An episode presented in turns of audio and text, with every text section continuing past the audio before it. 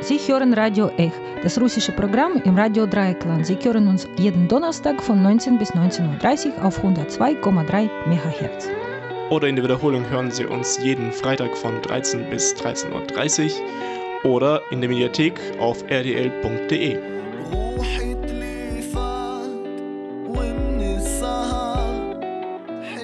Guten Abend, liebe Radiohörerinnen und Radiohörer. Im Studio ist mit Ihnen heute, wie auch das letzte Mal schon, Dimitri. Und ich bin wieder mal nicht allein im Studio, so wie auch die letzten drei Male. Äh, begrüße ich hier im Studio mit mir Nikita. Hallo Nikita. Hi. Wir setzen unsere League Best-Reihe äh, fort. Äh, für alle, die bisher nicht dabei gewesen sind, Ligbers, das war, äh, das ist ein Begriff in, aus der frühen Sowjetunion noch, äh, äh der bedeutet Liquidatia bez grammatnosti, also Liquidierung des Analphabetismus. Äh, wurde halt seinerzeit geprägt, äh, einfach mal um Leuten Lesen beizubringen, so ungefähr, als eine große staatliche Maßen, äh, Kampagne und erst heutzutage so der Begriff für also ziemlich alle irgendwie Erklärungskampagnen, mehr oder weniger, überall, wo es irgendwie um äh, darum geht, dass ähm, in der Bevölkerung allgemein Unwissen in irgendeiner Fra äh, Frage oder Minderwissen so ungefähr, also begrenztes Wissen herrscht und aber das aber verbessert werden muss, wird halt eben so eine League Best Kampagne ausgerufen, so ungefähr. und das ist ja so ein bisschen eine kleine League Best Kampagne bei uns. Äh, zum Thema Nahe Osten, das ist ja schon an sich ein furchtbarer Begriff letztlich, mhm. denn um, umfasst irgendwie viel, viel, viel mehr als das, was normalerweise darunter verstanden wird. Denn normalerweise versteht man darunter den Konflikt zwischen Israel und den Palästinensern. Äh, nicht etwa den Bürgerkrieg in Syrien oder in äh, alles, was da so im Irak passiert oder sonstiges. Ne? Ähm, und was da alles an Missverständnissen herrscht, vor allem auch bei der Linken, das versuchen wir so ein bisschen, ein bisschen aufzubessern, so ungefähr, oder ein bisschen irgendwie ein bisschen zusätzliche Information, Input zu geben. Ähm, in den ersten Sendungen ging es bei uns, in den ersten drei Sendungen ging es bei uns um Fragen des Völkerrechts. Und gerade die Linke spricht ja sehr, sehr viel von rechtlichen Fragen, von Völkerrecht, Kriegsrecht und so weiter.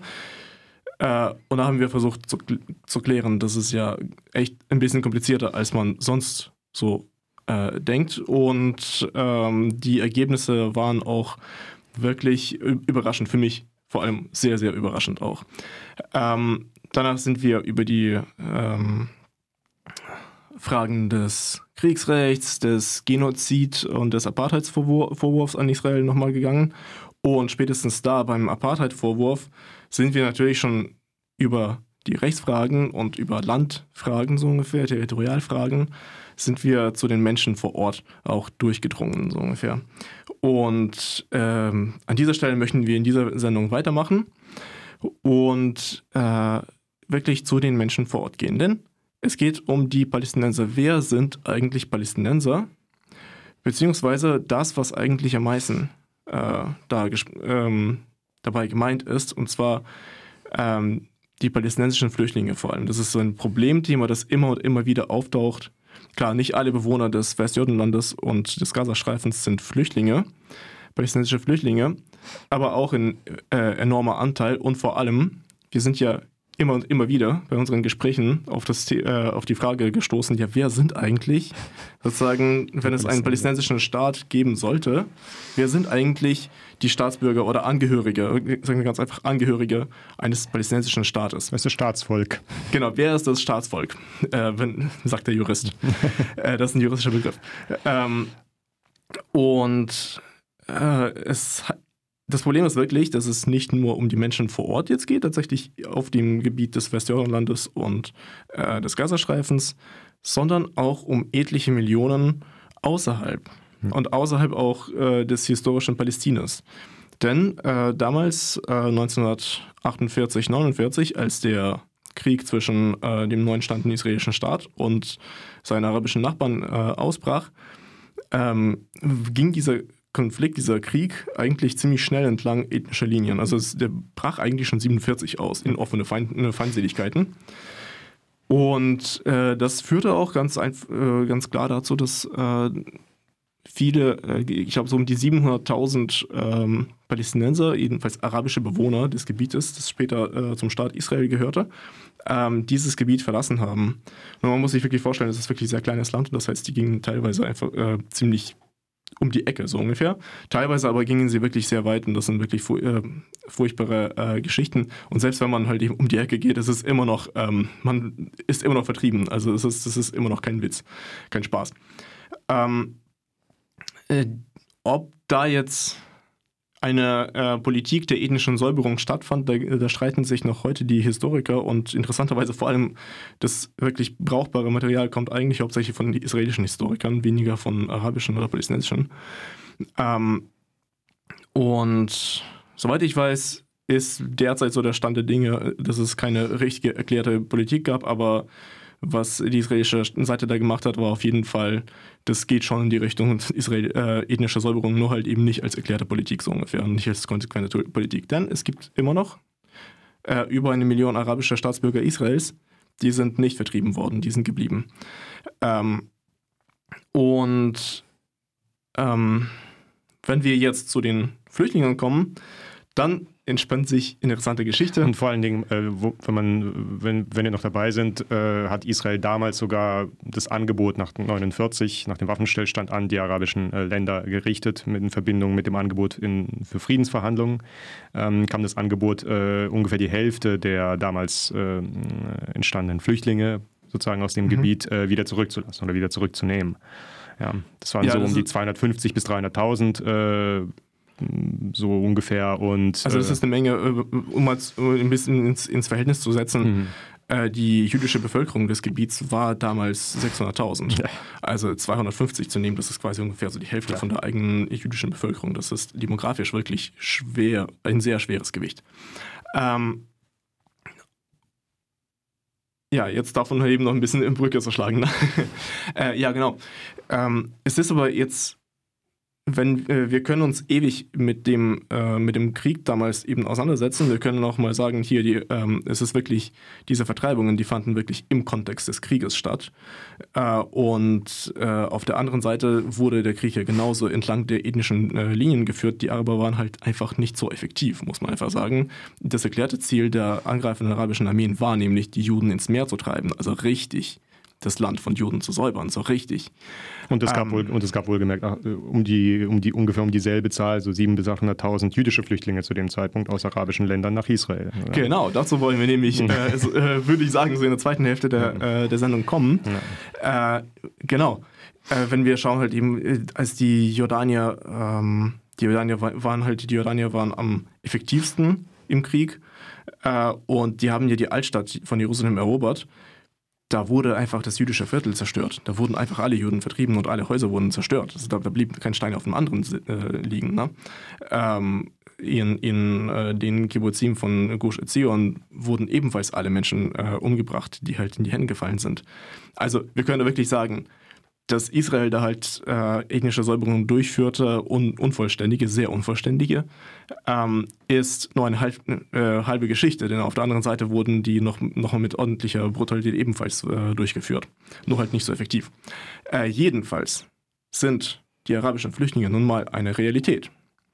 Die arabischen Flüchtlinge, äh, die dann in die Nachbarländer eben Jordanien, ähm, Syrien, Libanon, und in ein paar in wesentlich kleineren ähm, Kontingenten in andere arabische Länder aufgenommen wurden. Die sind bis heute Palästinenser, also deren Nachkommen sind weiterhin Palästinenser und witzigerweise und sehr traurigerweise eigentlich, ähm, haben sie in der Regel bis auf Jordanien ähm, keinen, äh, Staat, keinen, äh, keinen Bürgerrechte in den, in den äh, Ländern, wo, wo, sie, wo sie leben. Ne? Also ich meine, ja. in Libanon hat, äh, sind die, leben die halt eben in ihren Flüchtlingslagern und dürfen halt nicht raus. Die haben keinen libanesischen Pass. In äh, Syrien das Gleiche. Und kein Schwein interessiert sich dafür, wie es den palästinensischen ähm, äh, Flüchtlingen in Syrien derzeit geht. Ähm, in Jordanien haben sie die Staatsbürgerschaft zweiter Klasse, glaube ich, äh, doch bekommen, aber immerhin. Ähm, und das sind enorme Zahlen, ne? Also es gibt ähm, nochmal zu dem Punkt äh, mit den anderen arabischen Staaten, es gibt es die, sie haben sich in den 60er Jahren im Casablanca-Protokoll sogar ausdrücklich darauf verständigt, auch wenn das Protokoll nicht in jeder Einzelheit umgesetzt wurde von den einzelnen Staaten.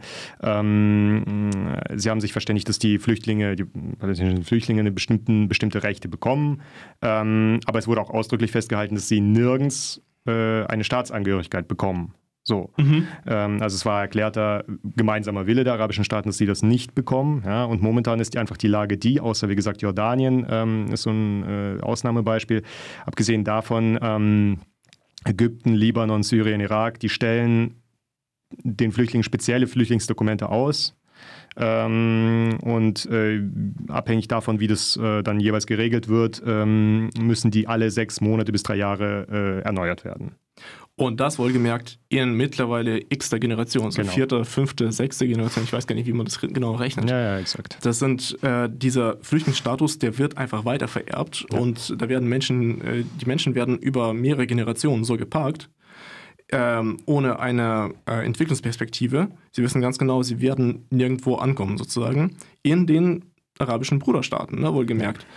Äh, denen wird einfach klar gesagt, ihr habt hier nichts verloren, ihr müsst irgendwann, irgendwann mal so gut, weil geht ihr zurück äh, nach Palästina, wenn wir mal die Juden vertrieben haben. Und ähm, das muss man sich mal ein bisschen so auf der Zunge zergehen lassen. Ne? Wenn jetzt äh, die Millionen Flüchtlinge, die wir jetzt äh, in den letzten Jahren aufgenommen haben, mittlerweile sind es ja weniger, die geblieben sind. Ja.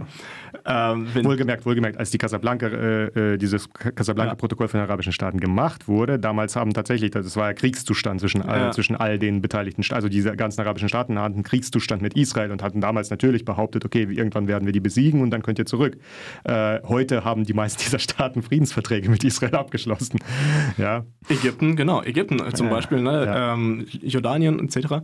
Ähm, ja, das ist, das ist halt wirklich äh, Wahnsinn. Ne? Kein, aber, der, aber, der Status, aber der Status hat sich nicht verändert, der Leute. Ja. Also der, die, die sind nach wie vor, leben nach wie vor in diesen Staaten im Flüchtlingsstaat. Eben, und ich stelle mir so ungefähr vor, würde man das, das gleiche hier in Deutschland abziehen, äh, mit, äh, mit ziemlich allen Flüchtlingen, denen hier halt eben Asyl gewährt wurde, und ihnen einfach mal sagen, ist völlig egal, wie lange ihr hier lebt, ihr habt keine Möglichkeit, äh, hier irgendwann mal ähm, Staatsbürgerschaft zu bekommen. Das wäre eklatantester Rassismus wirklich äh, übelster Sorte. Das, also da würden alle Linken letztlich die, die, äh, gegen die Wände anrennen. Also es, ist ja heftig. Ähm, aber bei Arabern machen wir irgendwie, sagen wir so, ja gut, das ist, ist halt so, ne? Und klar, Palästina, irgendwie erscheint es auch allen als äh, logisch, dass Menschen in x der Generation hm. weiterhin Flüchtlinge sind. Und ähm, wenn man das so vergleicht mit anderen Flüchtlingen auf der Welt, dann merkt man auch, das ist wirklich ein ziemlicher Sonder Sonderfall. Ähm, die, äh, das normale Flüchtlingswerk der, der UNO der, und des UNHCR ist überhaupt nicht für die palästinensischen Flüchtlinge zuständig, genau. nämlich die haben, es gibt eine extra Behörde oder Agency, UNRWA, keine Ahnung, wie es, wie es sich... UNRWA, äh, genau, seit, genau. Dem, seit dem 1. Mai 1950, äh, die sind für die, speziell für die äh, palästinensischen Flüchtlinge zuständig. Und es gibt sogar ein Ausschlusskriterium. Also die, mhm. die, die Flüchtlinge, für die die UNWA sich zuständig erklärt, ähm, äh, für die gilt die Genfer Flüchtlingskonvention zum Beispiel nicht. Ja. Okay. Also das ist sozusagen wirklich, wirklich ein ausgesprochener Sonderstatus und die, die, Genfer, die Genfer Flüchtlingskonvention wird erst dann auf sie anwendbar, wenn, die, äh, wenn sie aus dem, ähm, aus dem Zuständigkeitsbereich in Anführungszeichen dieser äh, UNRWA äh, äh, sozusagen rausgehen. Okay. Oder ausgeschlossen. Das wusste ich hier sogar auch nicht. Das ist, ja. das ist Wahnsinn. Ja. Es, gibt, es gibt ein, äh, äh, ein, ein, Gutachten vom Wissenschaftlichen Dienst des Bundestages, das sich damit beschäftigt und sehr ausführlich, da steht es auch nochmal alles mhm. äh, zusammengefasst drin. Aber wie gesagt, es ist tatsächlich äh, dieser krasse Sonderstatus. Ne? Ja, das ist heftig. Ähm, und wenn man es dann vergleicht, so ungefähr, die, äh, wie viele Mitarbeiter letztlich die UNRWA äh, mhm. hat und wie viele halt eben das UNHCR hat, mhm. da reden wir ungefähr so von, von äh, doppelt so vielen. Also UNRWA für palästinensische Flüchtlinge sind ungefähr ja. doppelt so viele Mitarbeiter zuständig wie halt für den Rest der Welt. Mhm. Und wir wissen halt, wie furchtbar unterfinanziert UNHCR ist, was, also was es heißt, wenn halt eben Menschen irgendwo auf der Welt nach Krieg mhm. irgendwo fliehen müssen. Die kriegen halt ein paar Zelte so hingestellt und mhm. das war's so ungefähr. Ja. Viel mehr ist da nicht. Ähm, das ist wirklich, also die palästinensischen Flüchtlinge, man muss wirklich sagen, so sehr man da auch ähm, Mitgefühl hat, das ist ein ziemlicher Sonderstatus, Sonderfall und es ist wirklich erstaunlich, dass dieses Mitgefühl mit ihnen eigentlich dazu führt, dass ihnen keine Perspektive gegeben wird, dass hm. sie als Menschen eigentlich vollkommen verlieren. Hm. Die sollen als Nation gewinnen, irgendwann mal in entferntester Zukunft, ähm, aber als Menschen haben sie nichts zu melden. Die, die, die werden geboren rechtlos in irgendeinem äh, Flüchtlingslager und sterben rechtlos in einem Flüchtlingslager und können froh sein, wenn sie halt das Flüchtlingslager überhaupt ver äh, verlassen dürfen. Das ist halt wirklich, das ist wirklich heftig. Das mu muss man sich bei der Palästina-Solidarität auch wirklich klar machen. Mhm. Ähm, würden die äh, palästinensischen Flüchtlinge wie normale Flüchtlinge behandelt werden, es gäbe sie heute nicht mehr. Also ich, es gäbe einfach keine Palästinenser außerhalb äh, außerhalb von Westjordanland und äh, Gazastreifen mehr. Fertig. Die werden schon längst alle Syrer, Libanesen, sonstiges. Was Richtig. eigentlich auch oftmals wahrscheinlich auch, äh, da gibt es irgendwie keine richtigen Untersuchungen, aber es wäre gar nicht so unlogisch, denn Anfang des 20. Jahrhunderts gab es ja auch eine ordentliche arabische auch Migra Migration nach Palästina. Da gibt es mhm. halt keine richtigen fassbaren Untersuchungen dazu, aber die mhm. Bevölkerung ist ja auch ordentlich angewachsen in der Zeit, nicht nur jüdische, sondern auch arabische. Ähm, und die müssen ja aus Nachbarländern gekommen sein. Das heißt, wir können annehmen, ein Teil ist wahrscheinlich, wahrscheinlich sogar in ihre Herkunftsländer zurückgekehrt oder in die Herkunftsländer ihrer Vorfahren damals 48, 49 mhm. und 67 und wurden aber plötzlich als Ausländer behandelt. Mhm. Das ist auch heftig. Ja. Muss man auch mal geben. Ne? Ja. Ähm, also wirklich ein Ausnahmefall, ja. Es ist wirklich ein krasser Ausnahmefall, bei dem, wie gesagt, Menschen verlieren. Mhm. Ähm, gut, wir äh, verabschieden uns kurz in die musikalische äh, Untermalung nochmal äh, und kommen danach zurück zu den anderen Flüchtlingen im selben Krieg, 48, 49 und danach.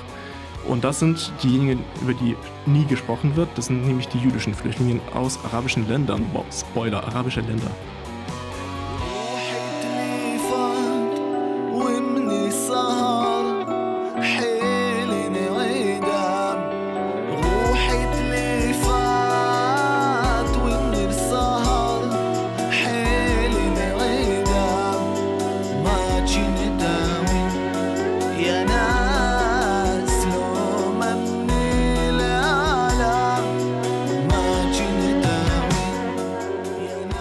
Sind wir wieder. Wir machen es kurz.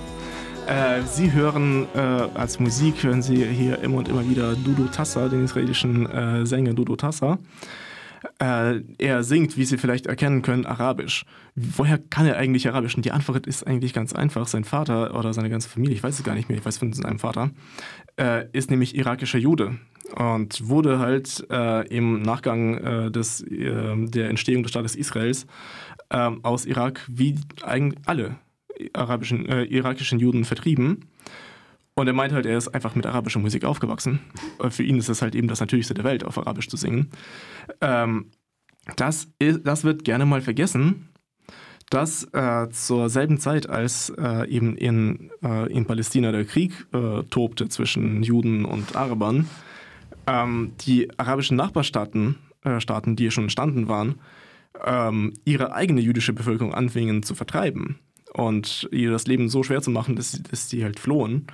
Und es gibt halt ein paar lustige Beschreibungen, so ungefähr, so ein paar ähm, äh, israelische Antirassisten, die sagen auch so, ähm, da kämpfen also unsere europäischstämmigen Vorfahren sozusagen gerade einen Krieg gegen die Araber und äh, gleichzeitig äh, landeten ähm, in Tel Aviv und Jaffa und, so, und in Haifa Schiffe an, aus denen dann die gleichen arabisch, äh, arabischen Einwanderer kamen, nur waren das jetzt plötzlich Juden und wie muss es da für unsere europäischen äh, Vorfahren halt eben vollkommen sein, dass da jetzt plötzlich genauso aussehende Leute, äh, gegen die man gerade Krieg führt, als eigene Leute quasi sich herausstellen. Ähm, äh, das ist nämlich echt so beeindruckend. Hm. Zur, äh, zur Zeit des äh, israelischen arabischen Krieges von 48, 49 und im Nachgang, so in den Jahren danach, sind äh, ungefähr auch so um die 900.000 oder so, 800, 900.000, niemand weiß es genau, äh, Juden aus arabischen Ländern geflohen.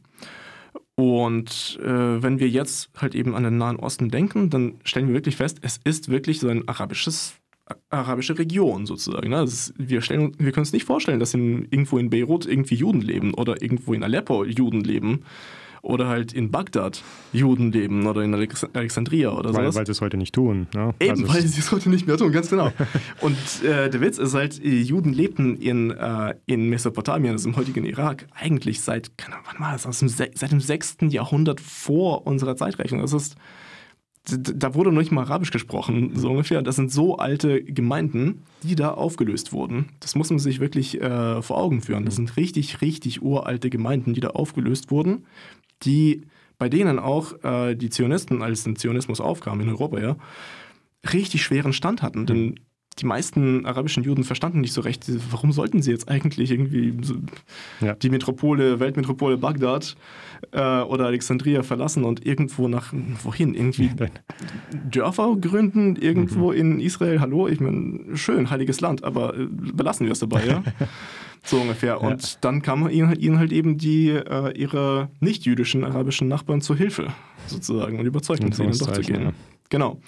Und der Witz ist halt, ähm, heute schätzt man so ungefähr, klar, es gibt so über eine Million, irgendwas, so anderthalb, vielleicht knappe zwei Millionen ähm, arabische Einwohner in äh, Israel selbst und arabische Staatsbürger. Also wirklich arabische, arabische Staatsbürger ähm, äh, Israels. Und von der jüdischen Bevölkerung schätzt man so ungefähr, ist wahrscheinlich die Hälfte ungefähr so, dieser arabisch-jüdischen Abstammung. Ähm, sind, damit sind wirklich Irak, äh, Mesop äh, Syrien, Libanon, ähm, Jemen, äh, Ägypten, der ganze, das ganze Nordafrika bis hin nach Marokko gemeint, wobei Marokkaner immer noch eine eigene Subgruppe bilden, die wollen mhm. nicht mit anderen verwechselt werden. Mhm. ähm, die haben komplett eigene Kultur mitgebracht, mhm. die sich mittlerweile sehr stark durchgesetzt hat in Israel, sehr stark. Also die Popmusik in Israel ist hauptsächlich, das ist diese misrachische, sogenannte arabisch-jüdische Musik. Ähm, ja. Also man sieht einfach, dass es äh, wie da teilweise einfach äh, mit doppeltem Standard an, an, diese, an diese ganze Region einfach rangegangen wird, wenn man gerade an dem Punkt wie an keinem anderen, weil äh, tatsächlich äh, wir, wir hatten eine Situation, wir hatten einen Krieg, wir hatten von, selbst wenn man nicht damit anfängt, wer hat angefangen und so weiter, selbst wenn man nicht damit anfängt, selbst dann sieht man aus den arabischen Staaten, damals wurden um dieselbe Zahl ungefähr Flücht, äh, äh, Juden vertrieben. Ähm, mhm. Und heute wenn man sich die Staaten anschaut, lebt in diesen arabischen Staaten kaum ein Jude mehr. Ähm, und in Israel haben wir einfach 15 Prozent oder sowas der, der Bevölkerung sind arabische Muslime nicht nur Araber, sondern arabische Muslime und äh, noch viel mehr, wenn man, wenn man die arabischen Juden mit dazu rechnet. Ja, äh, ganz zu schweigen, ganz zu schweigen davon, dass die, dass die so, dass die an der Regierung teilhaben, dass die in der Politik teilhaben, in den Ämtern teil, wie wir letztes Mal schon festgestellt haben, ähm, dass da keine Unterschiede gemacht werden. Dass Arabisch bis vor, glaube ich, zwei Jahren, bis zum äh, Nationalstaatsgesetz davon Netanyahu äh, noch irgendwie offizielle Amtssprache sogar war, zweite Amtssprache war in Israel. Ja, und, und faktisch ist es auch geblieben. Und faktisch, faktisch ist es geblieben, genau. Also, und dass wir das eben in der Kultur äh, haben verankert und verwurzelt und so weiter. Also äh, und, und dann wird sozusagen äh, hier in Europa von, äh, von einigen Leuten geschrien, wenn es um Israel geht, Apartheid und äh, was weiß ich was. Und vor allem halt eben Israel sei ein koloniales Projekt, ja, wo halt eben genau. ein europäisches Problem mhm. nach äh, in den Nahen Osten exportiert wurde, ja, ja, genau. wo es angeblich keinen richtigen Antisemitismus gegeben mhm. Wo man einfach sagen muss, ja, ähm, wenn man einfach seine gesamte jüdische Bevölkerung vertreibt aus dem Land, was ist es dann außer Antisemitismus? Ja. Also ist, ich kann es mir eigentlich nicht anders vorstellen. Ne? Mhm. Also jetzt jedenfalls auf der praktischen Seite. Wir können uns halt eben über den Begriff Antisemitismus streiten und so weiter, aber auf der praktischen Seite ist es genau das. Mhm. Äh, und gleichzeitig, also man vertreibt die eigene äh, jüdische Bevölkerung und dann führt man aber Krieg gegen den Staat Israel hm. und versucht halt die Juden mit der klaren äh, Losung, die Juden ins Meer zu treiben. Also das ist von Anfang bis zu Ende durch, äh, durchdekliniert, sozusagen antisemitisch bis zum Gehtnummer so ungefähr. Hm. Und das wird aber immer ausgeblendet, dass, es, dass wir es hierbei wirklich ähm, mit erstens äh, von arabischer Seite mit sehr, sehr krass antisemitischen Haltungen zu tun haben und äh, auf der anderen Seite, dass Israel nun mal kein koloniales Projekt ist, das halt eben gegründet wurde von irgendwelchen Europäern, um halt eben die äh, lokale, äh, irgendwie nahöstliche Bevölkerung zu vertreiben. Dieses Land ist hauptsächlich nahöstlich. Wohlgemerkt, um noch einen wichtigen Aspekt zu dieser ganzen äh, Flüchtlingsthematik, äh, einen zentralen mhm. Aspekt noch einzubringen. Ähm, äh, es wird von, von denjenigen, die, die auf die Rechte der palästinensischen Flüchtlinge pochen, ähm, ja, wird dann immer sozusagen er hat interessanterweise immer nur ein Recht hervorgehoben. Ja, die anderen Rechte, die äh, da in den Staaten, in, wo sie äh, quasi leben, äh, nicht äh, ja. nicht gefordert werden. Das wird ja. nur ein Recht hervorgehoben, und zwar das Rückkehrrecht. Ja? Und dieses Rückkehrrecht wird auf äh, verschiedene Resolutionen der Generalversammlung zurückgeführt, der UN-Generalversammlung, mhm. die aber äh, nach der UN-Charta selbst, nach Artikel 10 fortfolgende UN-Charta, äh, nicht verbindlich sind, sondern le letztlich Empfehlungen, empfehlenden Charakter haben. Aber mhm. darauf wird es zurückgeführt. Und, und, und das wird immer ganz, ganz groß hervorgehoben, obwohl es da andere Rechte gibt, die wirklich auf vertraglicher Grundlage basieren, auf, auf zwischenstaatlicher, vertraglicher Grundlage, also wirklich Völkervertragsrecht und wirklich verbindlich sind äh, und die von den arabischen Staaten teilweise eben nicht gewährt werden. Mhm. Und äh, ganz zu schweigen von Syrien, die, die da die, die Lager bombardieren, etc. pp. Ja? So. Ja. Und, ähm, ja, die Rechte der Menschen sind eigentlich egal, die Rechte der Nation ist das, ein, sind das Einzige, was zählt. Genau, ne? genau, so ungefähr. Und ja. das ist halt das Krasse eben bei der äh, Palästinensolidarität, worauf ich am Ende noch, noch mal zurückkommen wollte äh, ist, dass man halt eben tatsächlich von einer Nation die ganze Zeit redet, die untrennbar, über Generationen hinweg untrennbar mit dem Land verbunden ist. Und dieses Land muss, da, da dürfen auch keine Juden letztlich sein. Denn es, äh, die Hauptlosung ist, Uh, from the river to the sea, Palestine shall be free, free vom, äh, frei von wem.